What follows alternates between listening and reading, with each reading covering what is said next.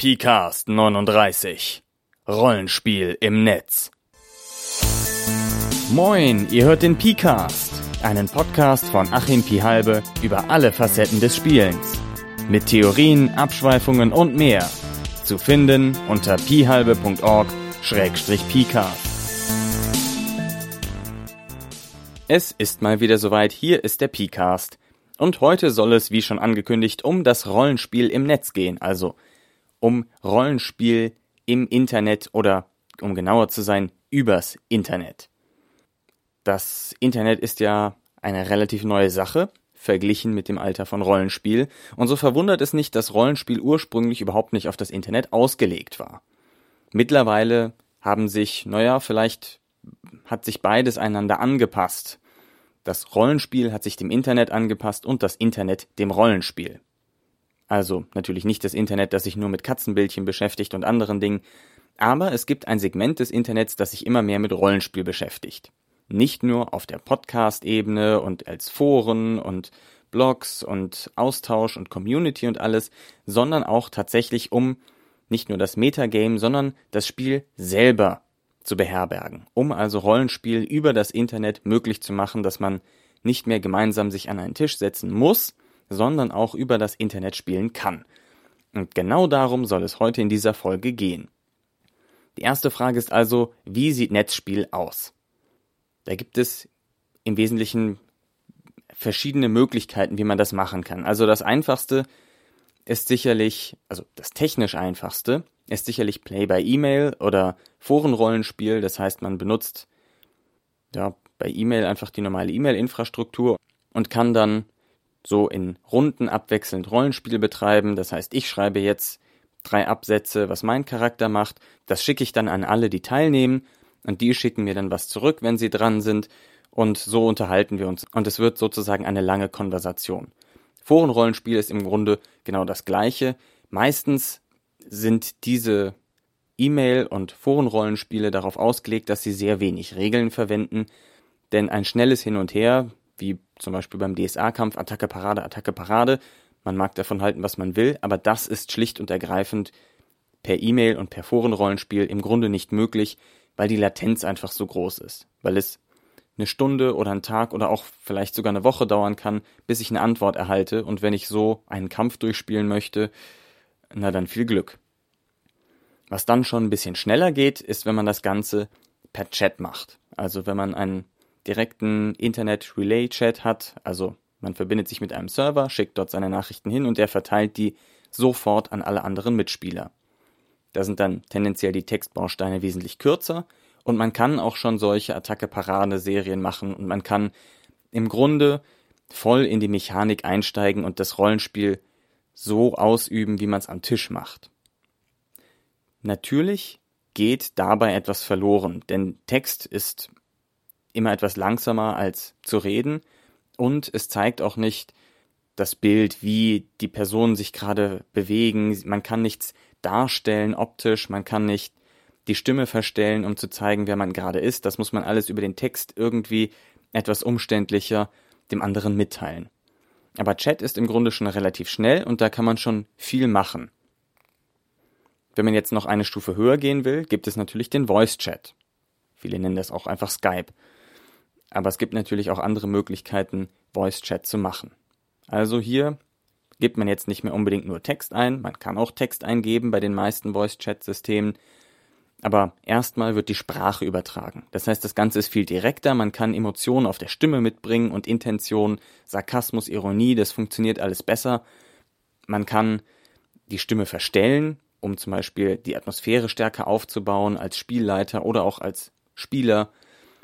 Und man kann wesentlich schneller kommunizieren einfach und wesentlich mh, hm, natürlicher, weil man sich eben in einem Gespräch befindet und nicht hier tippt einer einen Absatz, da tippt einer einen Absatz und innerhalb von einer halben Sekunde hauen die beide auf Senden und es passt gar nicht mehr zusammen. Sondern hier ist wirklich alles andauernd synchron. Ne? Beim Chat hat man immer noch die Verzögerung zwischen Eintippen und Senden. Und die fällt natürlich beim Voice Chat weg. Aber auch beim Voice Chat fehlt immer noch das Bild. Und das Bild, um jetzt also Gestik darstellen zu können, die Haltung, ja, die Postur, die ein Charakter hat, um Blicke darstellen zu können, die Mimik, all solche Sachen, um vielleicht auch mal eine Karte zeigen zu können oder ein Bild von etwas. Dafür braucht man dann den Videochat. Und der Videochat ist bis jetzt, würde ich sagen, das höchste aller Gefühle, wenn es um das Thema Rollenspiel im Netz geht. Und deshalb werde ich darauf auch meinen Fokus legen. Im Videochat kann ich wirklich meine Stimme übertragen, ich kann mein Gesicht übertragen, ich kann mit den Händen gestikulieren, wie ich es jetzt die ganze Zeit beim Podcast mache, was ihr natürlich nicht seht, Schande aber auch. Und ich kann eben viel mehr gleichzeitig kommunizieren, viel schneller. Alle Sachen, die ich sonst im Chat schreiben müsste oder im Forenrollenspiel, die kann ich direkt mit einem Augenzwinkern oder mit dem Schieflegen des Kopfes oder mit ganz einfachen Gesten sofort sehr schnell eindeutig an die anderen übermitteln, ohne dass ich dazu etwas explizit sagen muss, ich gucke dich komisch an, sondern ich kann einfach die Leute tatsächlich komisch angucken. Das ist also stimmungsvoller und schneller. Wenn man jetzt so einen Videochat machen möchte, dann gibt es mehrere Möglichkeiten. Die größten, bekanntesten Möglichkeiten sind sicherlich Skype, dann Google Hangout und neuerdings auch Roll20.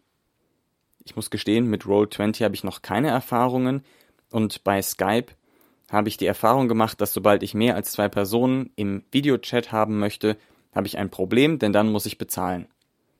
Und da haben vielleicht nicht alle Lust drauf, dass sie sich da extra einen Premium Skype-Account für holen müssen, nur um mit ihrer Spielrunde ein bisschen zu spielen. Deshalb gehe ich auf Hangout ein, was sowieso über Google Plus schon sehr stark in die Rollenspielgemeinde integriert ist mittlerweile. Google Plus ist ja noch sehr jung, aber ich finde, es ist schon sehr stark integriert. Wenn man jetzt also Rollenspiele über Hangout macht, also einfach ein Mehrpersonen-Videochat. Man hat dann unten eine Leiste, wo man alle Live-Bilder gleichzeitig sieht und oben äh, ein großes Live-Videobild von demjenigen, der gerade am lautesten spricht. Das muss man wissen, dass es darum geht. Man kann aber auch unten einzeln die Persönchen anklicken, um dann nur diese Person groß zu sehen. Falls also jemand zu lange laut redet, kann man auch mal wen anders schnell anklicken. Dieses Google Hangout ist für mich fast wie normales Rollenspiel. Es hat ein bisschen kleine Einschränkungen, aber für mich ist es schon wirklich sehr nah dran. Wichtig ist natürlich zu wissen, nicht alle Spiele gehen. Ja, manche gehen besser, manche gehen schlechter. Wenn man also zum Beispiel in einem Spiel Dinge hin und her geben muss, ist das schlecht. Also, wenn es jetzt nur ich gebe einen Punkt an jemand anderen ist, dann ist das kein Problem. Aber wenn es sowas ist wie schiebe geheim die Karte, die du eben aus dem gemischten Deck gezogen hast an deinen linken Nachbarn, dann ist das ein richtiges logistisches Problem, wenn man so eine Netzspielrunde hat. Das ist also schwer zu machen. Man kann das lösen, aber es ist knifflig. Wenn ich gerade schon davon geredet habe, Spielkarten sind eben grundsätzlich meistens ein Problem, weil die meistens aus einem gemeinsamen Deck gezogen werden und dann wird es immer schon schwierig, das zu emulieren. Dann muss man die vielleicht vorher irgendwo in ein System einspeichern, dass man diese ganzen Spielkarten da hat, wenn überhaupt, oder man muss was improvisieren. Ist also knifflig. Besser sieht's aus, wenn man Battle Maps braucht, also das klassische Dungeons and Dragons, wo man taktischen Kampf hat. Da ist man mittlerweile ganz gut aufgehoben. Da gibt es sehr viele Anwendungen, die diese Battle Maps mittlerweile auch sehr gut machen, wo man also fertige Templates importieren kann und das Ganze alles organisieren kann und man hat das dann alles in petto. Also das funktioniert schon relativ gut. Wenn man Sachen aufschreiben muss, das geht super. Das finde ich sogar besser, als wenn ich das am Tisch mache, weil jeder sofort alles sehen kann, was aufgeschrieben wurde. Das finde ich ziemlich klasse. Und naja, wenn man ein Spiel hat, wo man aufstehen muss und sich bewegen muss, das ist also in der Regel schlecht. Wenn das wichtig ist für das Spiel, dann kann man das Spiel eigentlich fast knicken. Ich habe auch festgestellt, wenn wir über das Internet Rollenspiele spielen, wird viel weniger gegessen und viel mehr gespielt. Das finde ich bemerkenswert. Also das zeigt ja irgendwie, dass das Essen, was man tut, eigentlich nur aus Gesellschaft ist und sobald man das Essen nicht mehr teilen kann, hört es irgendwie auf damit. Das finde ich sehr interessant. Wenn man jetzt also so ein Netzspiel machen möchte, dann bietet es sich natürlich an, das Ganze auch im Netz zu organisieren. Man kann dann wenn man Vorbereitungen braucht, die auf irgendwelchen Dokumentenservern machen, also welche Art auch immer, was es da für Software gibt, da komme ich gleich nochmal drauf, Dann muss man irgendwie den Zeitpunkt verabreden, sich einwählen, dann quatscht man noch ein bisschen, bis der letzte da ist und dann geht's los. Man muss natürlich hoffen, dass keine technischen Schwierigkeiten dazwischen kommen. Dann kann man fast ganz normal spielen. Wie gesagt, wenn man ein geschicktes Spiel ausgewählt hat, was gut über Videochat funktioniert, dann ist das fast so gut, wie wenn man vor Ort ist, finde ich.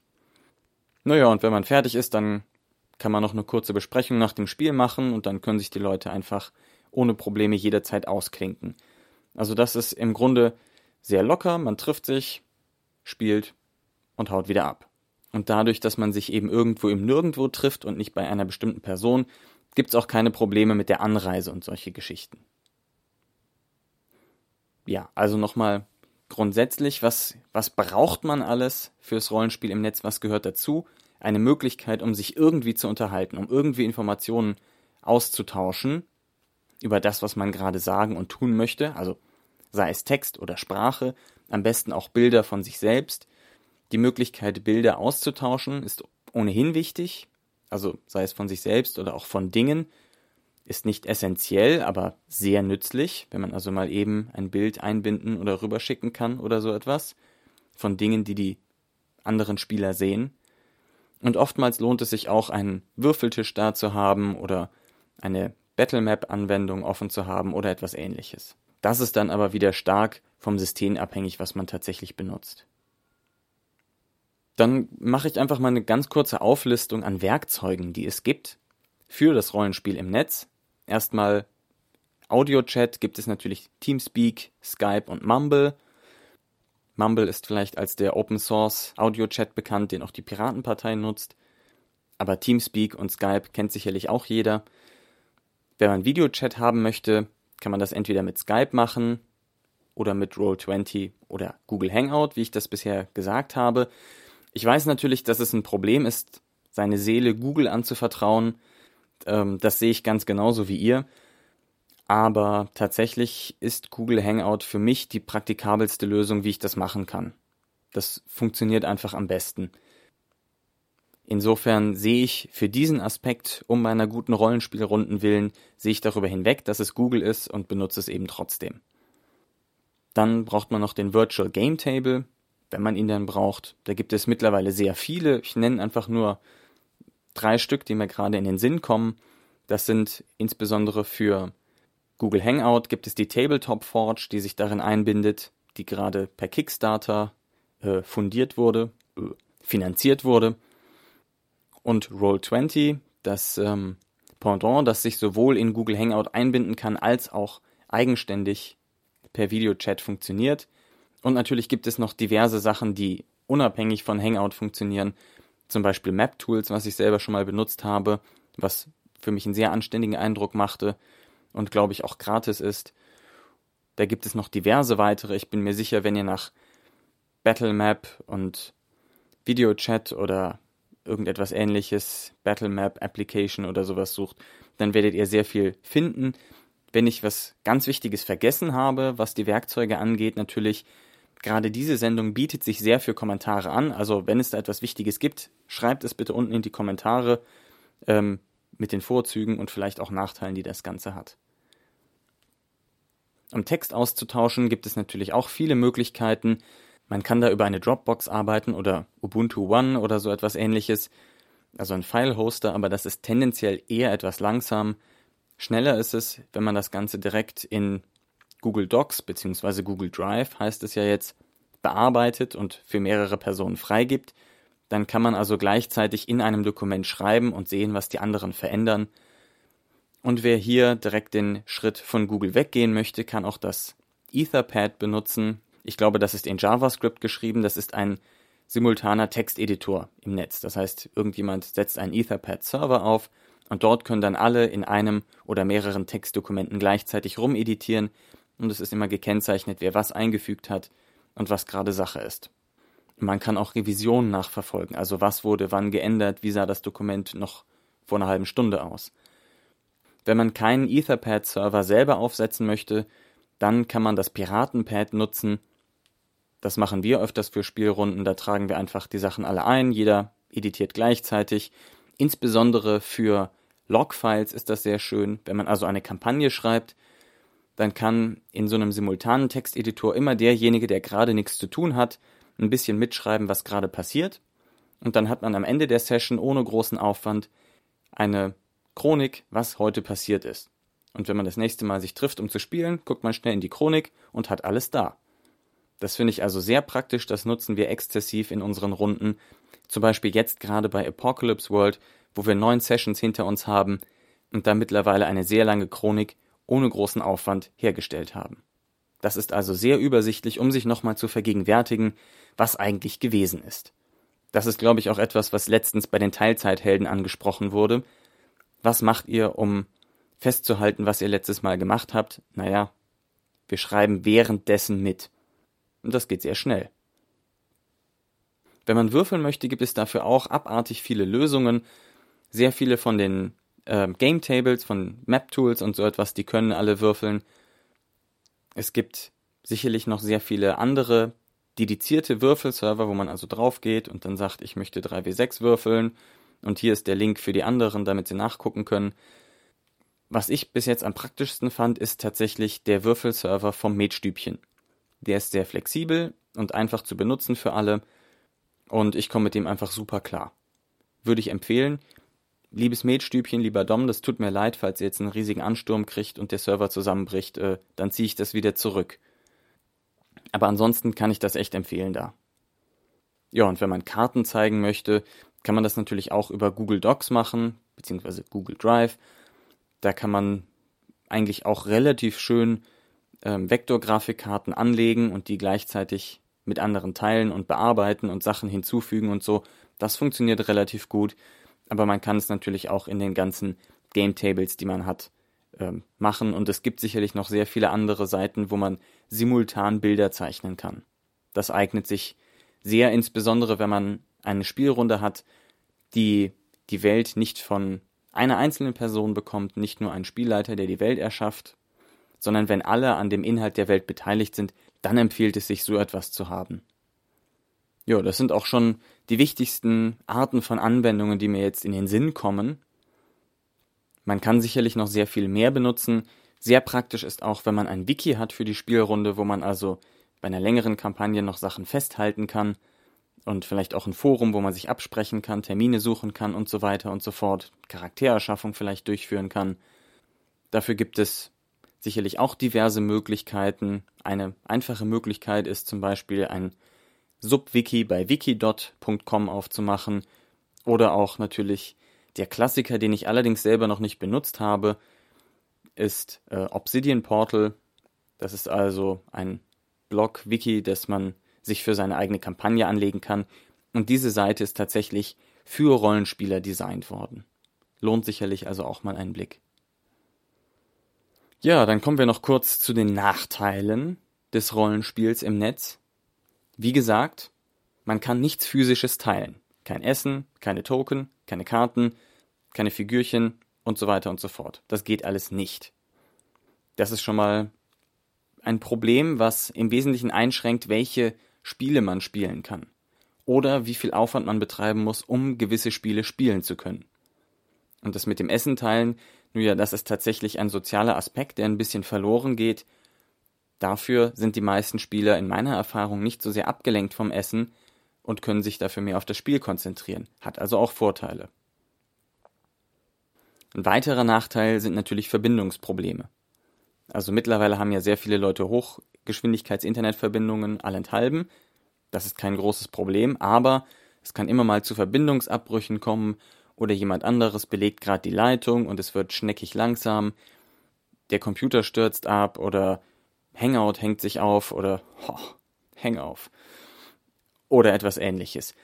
Also Verbindungsprobleme kann es immer geben und und wenn man ganz ehrlich ist, wir haben auch meistens in den Spielrunden ein bis zwei Verbindungsabbrüche von Spielern. Da haben wir uns allerdings mittlerweile dran gewöhnt und wissen, wie wir damit umgehen und das Spiel trotzdem am Laufen halten und die anderen schnell wieder mit reinziehen, wenn sie da sind. Das ist also etwas, was man sich auch gewahr machen muss. Es kann sein, dass ein Spieler plötzlich, obwohl er gerne da sein möchte, nicht mehr da ist. Im Gegensatz zum Tischrollenspiel, wo, wenn die Spieler nicht da sind, sie offensichtlich nicht da sein wollen eng verwandt damit, Mit den Verbindungsproblemen ist weiterhin die technische Seite, schlechte Mikros oder Kameras. Man muss darauf achten, dass die Leute bei Voice Chat zum Beispiel am besten über einen Kopfhörer hören, weil es sonst zu sehr schlimmen, störenden Echos kommen kann, dass man also sein eigenes Wort immer noch mal eine halbe Sekunde später hört. Das kann sehr enervierend sein. Man sollte also dafür sorgen, dass möglichst die Ausgabe und Eingabe entkoppelt sind. Auch schlechte Mikrofone können einem das Leben schwer machen, gerade wenn die Normalisierung des Videochats nicht richtig funktioniert und ein Spieler immer ganz leise regelt oder wenn das Rauschen so stark ist, dass man den Spieler kaum verstehen kann oder knacken oder die Höhen fehlen oder etwas ähnliches. Man sollte also schon gucken, dass man zumindest ein halbwegs anständiges Mikro hat. Halbwegs anständige Mikros mit Kopfhörer kriegt man für 20 Euro. Also das ist nicht das große Problem, aber man muss halt drauf achten. Natürlich muss man auch bedenken, dass die Kommunikation in so einem Videochat anders ist, als wenn man direkt vor Ort ist. Was die Stimmung angeht, was Flüstern zum Beispiel angeht, was die Körpersprache angeht, ist man ein bisschen eingeschränkt. Man kann andere Spieler nicht berühren, falls das nötig sein sollte fürs Spiel. Und solche Sachen. Flüstern kann zum Beispiel untergehen unter dem Gequatsche der anderen oder etwas ähnliches, weil das nicht jeder gleichzeitig mitbekommt. Und das ist jetzt auch schließlich das, was ich als größte Hürde für Anfänger im Netzrollenspiel sehen würde, ist, man braucht mehr Disziplin. Denn im Videochat gibt es keine saubere Verortung mehr der Spieler. Ich weiß nicht, warum das nicht umgesetzt wurde, eigentlich ist das ja möglich, aber man hat eben keine Verortung mehr, das heißt, alle Spieler kommen für den Zuhörenden aus der gleichen Richtung. Und das ist schlecht, denn das bedeutet, dass man die unterschiedlichen Sprecher nicht mehr gut auseinanderhalten kann. Tatsächlich ist das eine der wichtigsten Methoden, die wir benutzen, um im Gespräch mit mehreren Personen die Personen rauszufiltern und einer bestimmten Person zuzuhören und den anderen nicht, dass wir eben das nach der Verortung bestimmen. Also den da von schräg links, den höre ich, aber die anderen interessieren mich alle nicht, die da weiter rechts sitzen.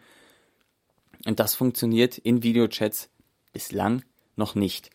Und auch die Abnahme der Lautstärke ist nicht gegeben. Wenn ich mich jetzt also im echten Rollenspiel zu jemand rüberlehnen würde und sagen würde, okay, ich schieb dir unterm Tisch die Waffe rüber, dann funktioniert das so in einem Videochat-Rollenspiel nicht.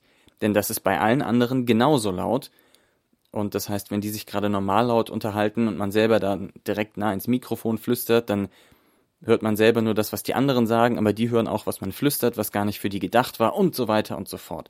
Also da muss man ein bisschen mehr Disziplin haben und darauf achten, dass möglichst immer nur einer spricht und wenn jemand jemanden unterbricht, dann soll er es eindeutig machen und dann bitte auch gerechtfertigt oder sonst lieber warten oder sich nur melden oder etwas ähnliches, da muss man also ein bisschen im Sozialvertrag darauf achten, dass man sich da abstimmt und dass man versucht, immer fair zueinander zu bleiben und strukturiert zu bleiben. Das waren jetzt die Nachteile des Rollenspiels im Netz, aber es gibt natürlich auch Vorteile. Und ich würde sogar sagen, die Vorteile überwiegen, je nachdem, in was für einer Lebenssituation man sich gerade befindet. Also ein klarer Vorteil ist, man hat sich die Reise gespart. Man kann mit Leuten spielen, die sonst wo sind. Ja, wenn jemand gerade auf Dienstreise in Toronto ist und sich da irgendwie langweilt, früh morgens und die anderen spielen abends, dann kann der einfach einsteigen und mitspielen für drei Stunden und dann ist es nicht mehr ganz so langweilig. Oder auch wenn jemand nur aus Berlin nach München gezogen ist aus der alten Spielrunde, dann kann der über einen Videochat immer noch mitspielen. Und auf der anderen Seite spart man sich eben auch eine halbe Stunde mit dem Auto oder mit dem Fahrrad oder mit dem öffentlichen Nahverkehr irgendwo hinzufahren und dann wieder nachts eine halbe Stunde zurückzufahren, wenn überhaupt dann noch ein Zug geht oder so. Das hat man sich alles gespart. Das heißt, es ist ganz gemütlich, man setzt sich vor seinen Rechner, spielt, klappt den Rechner zu, wenn man fertig ist und geht ins Bett, zum Beispiel. Was auch noch vorteilhaft ist, man hat keine oder zumindest nicht so eine starke Kleider- und Hygieneordnung wie im normalen Rollenspiel.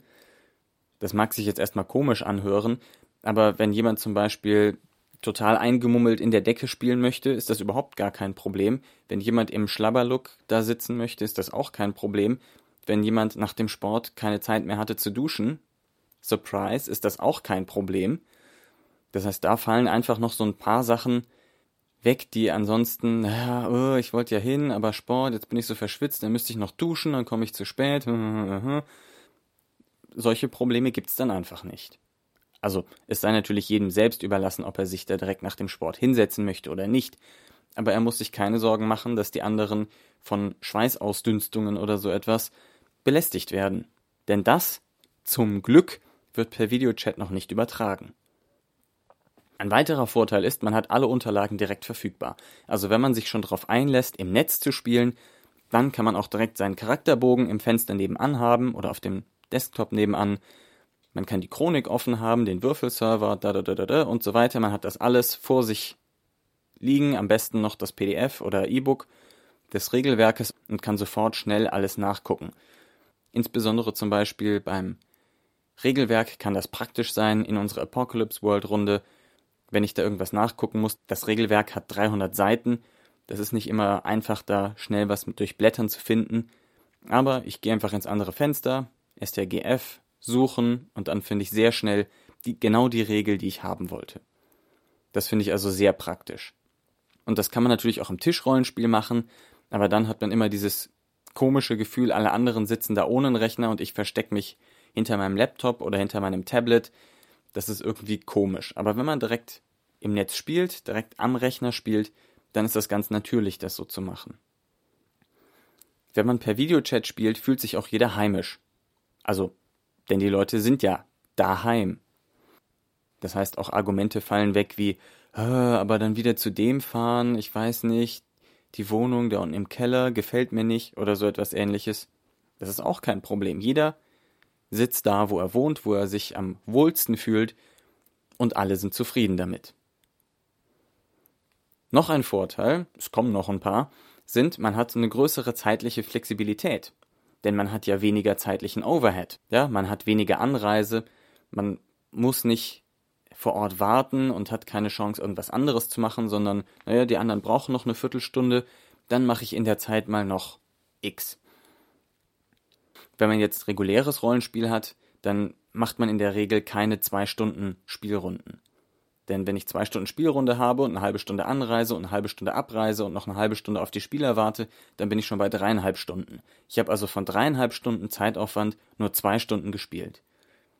Wenn ich das Ganze jetzt mit einem Videochat mache, dann sieht das ganz anders aus. Wenn ich da zwei Stunden spielen will, dann brauche ich vielleicht zweieinhalb, bei guter Disziplin zweieinviertel Stunden dafür. Das heißt, ich habe sehr viel mehr Spiel in meiner Zeit.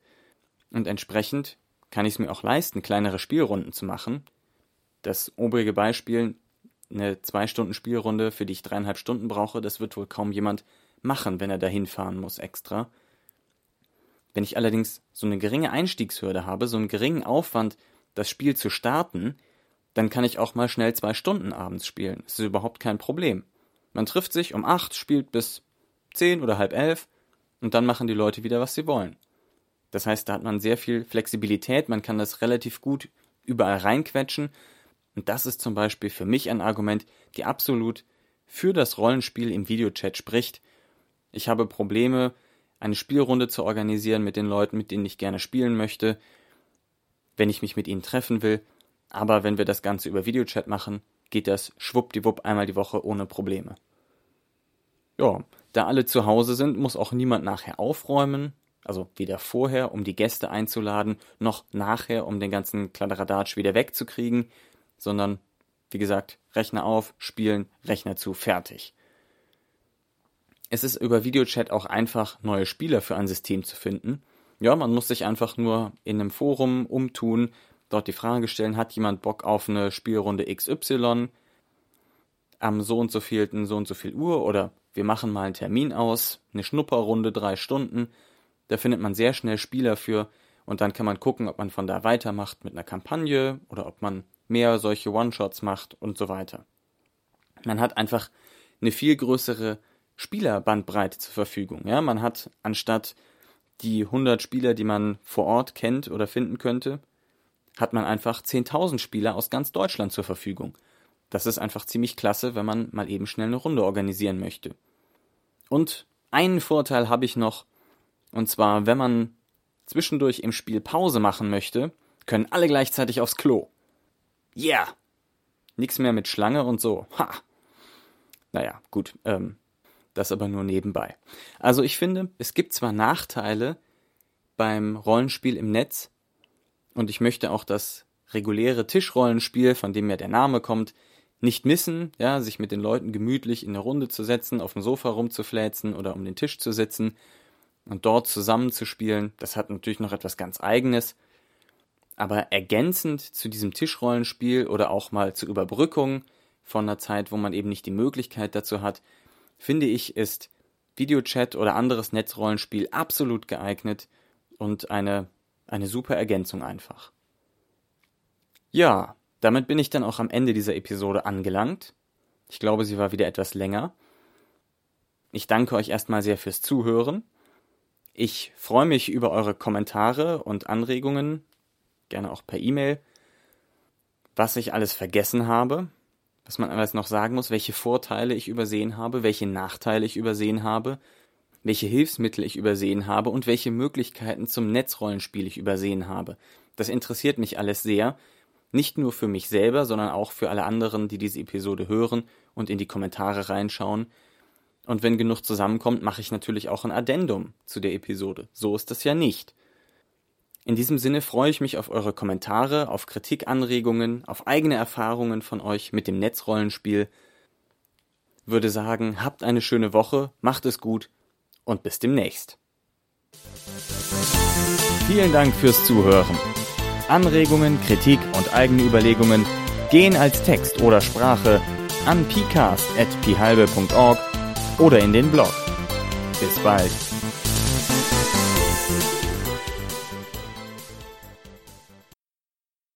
Analogspieler.de Spiele auf die Ohren